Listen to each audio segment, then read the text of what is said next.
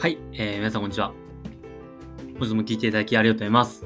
就活全力応援中の現役人事、黒沢です。今日もよろしくお願いします。お願いします。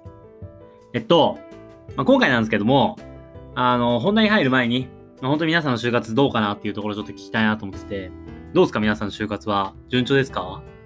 いい感じですか？やっぱ就活って大変ですよね、本当に。なんかいろいろやることあって。で、そんな大変なことなんですけども、まあ、ちょっとでも、なんか楽しみながらだったりとか、なんかプラスポジティブに考えてやっていけたらいいなっていうふうに考えていて、なんかそのお手伝いをしたいなと思ってこのラジオ配信をしています。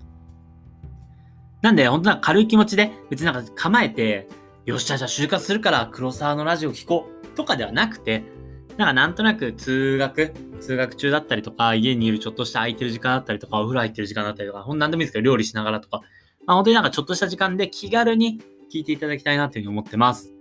えー、ぜひ聞いてください。歌いますみたいになっちゃうけど まあそうじゃなくて、ちょっと今日は、早速本題入っていくんですけども、面接の集合時間です。はい。これについてちょっとお伝えしたいなと思ってます。これ集合時間で結構迷いません？なんか。で、ちょっとあの、最初に結論から言っちゃうんですけど、皆さん早く来すぎです。はい。え、ダメなのって感じですけどね。なんか結構やっぱ遅刻は絶対ダメだから30分前についてるみたいな。結構ありません？なんか。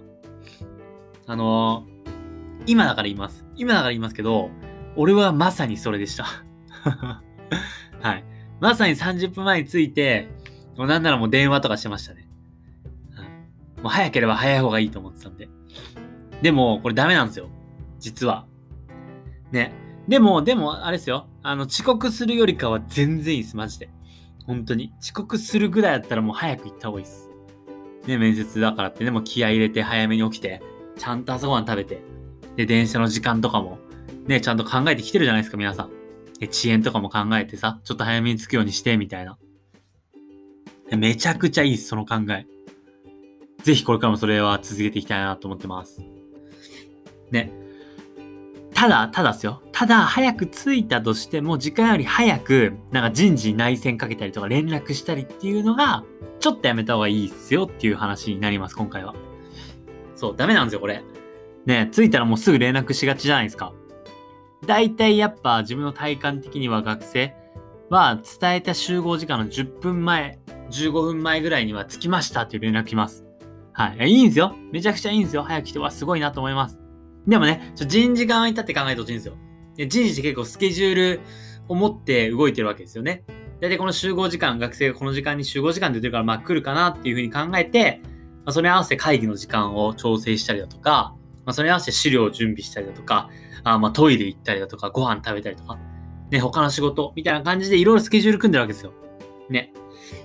で、まあでもね、もうだったらでも、学生が早く来ると分かってんだから、もうそれも早めに予定立てて動けよ、みたいな。思うじゃないですか。ね、絶対思いますよ。俺も実際思ってました。大学生の時は。でも、結構それってやっぱ、ね、人事にとってはやっぱ負担っていうか。だって俺、俺の個人的な部分で言うと、ね、毎回30分前に俺ついてたんですよ。恐ろしいです、マジで。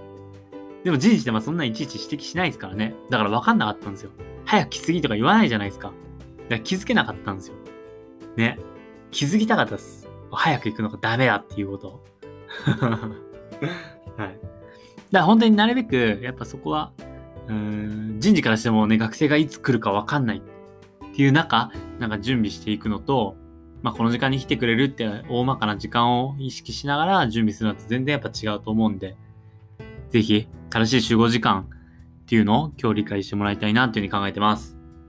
で、正しい集合時間についてなんですけども、これ社会人になって、なんか取引先とか営業先とかあるじゃないですか。そういうとこのアポの時間とかっていうのを体験するとすげえわかるようになるんですけど、基本的にみんな時間ぴったりに電話してくれます。もちろん早く着いてるんですよ、多分。早く着いてはいるんですけど、10時、10時にじゃあ待ち合わせとか、10時に、じゃあなんか、打ち合わせのアポがありますみたいな感じの予定があったら、みんなほんと10時ぴったりに電話来ます。これすごいっすよね。でも社会人ってそういうもんなんですよ。だから、学生も今のうちからやって意識した方が絶対いいです。はい。待ってる側からするとめちゃくちゃ助かりますから。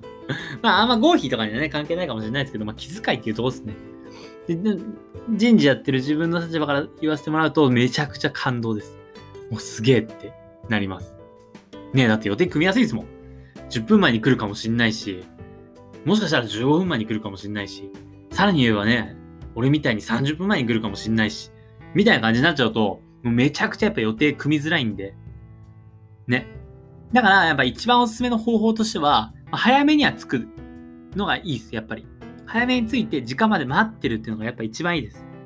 で、大体今30分前ぐらいには着いておいて、付近にはいて、で、大体5分前ぐらいに、本日面接でお伺いしました。〇〇です。っていう感じで前線かけるのが多分一番いいですね。で、それを聞いた人事が、あれ、こいつなんかギリギリだな、みたいな感じで思いませんから、マジで。はい。むしろなんか、お、すげえな、よくわかってんな、っていう風に思ってくれると思います。ね。まあそんな感じで、まあいろいろね、細かいルールだったりとか、なんか細かいめんどくさいこといっぱいあるんですけども、まあ相手の立場に立って考えてみたら、別になんか当たり前かなっていうふうに思うんで、ぜひね、あの、早く行き過ぎないっていうところだけ覚えてもらえればなと思います。はい、大変ですね、いろいろ。まあそんな感じちょっと今後も引き続き、まあちょっとしたこういう豆知識だったりとか、なんかそういう情報っていうのをお伝えしていくんで、ぜひフォローといいねお願いします。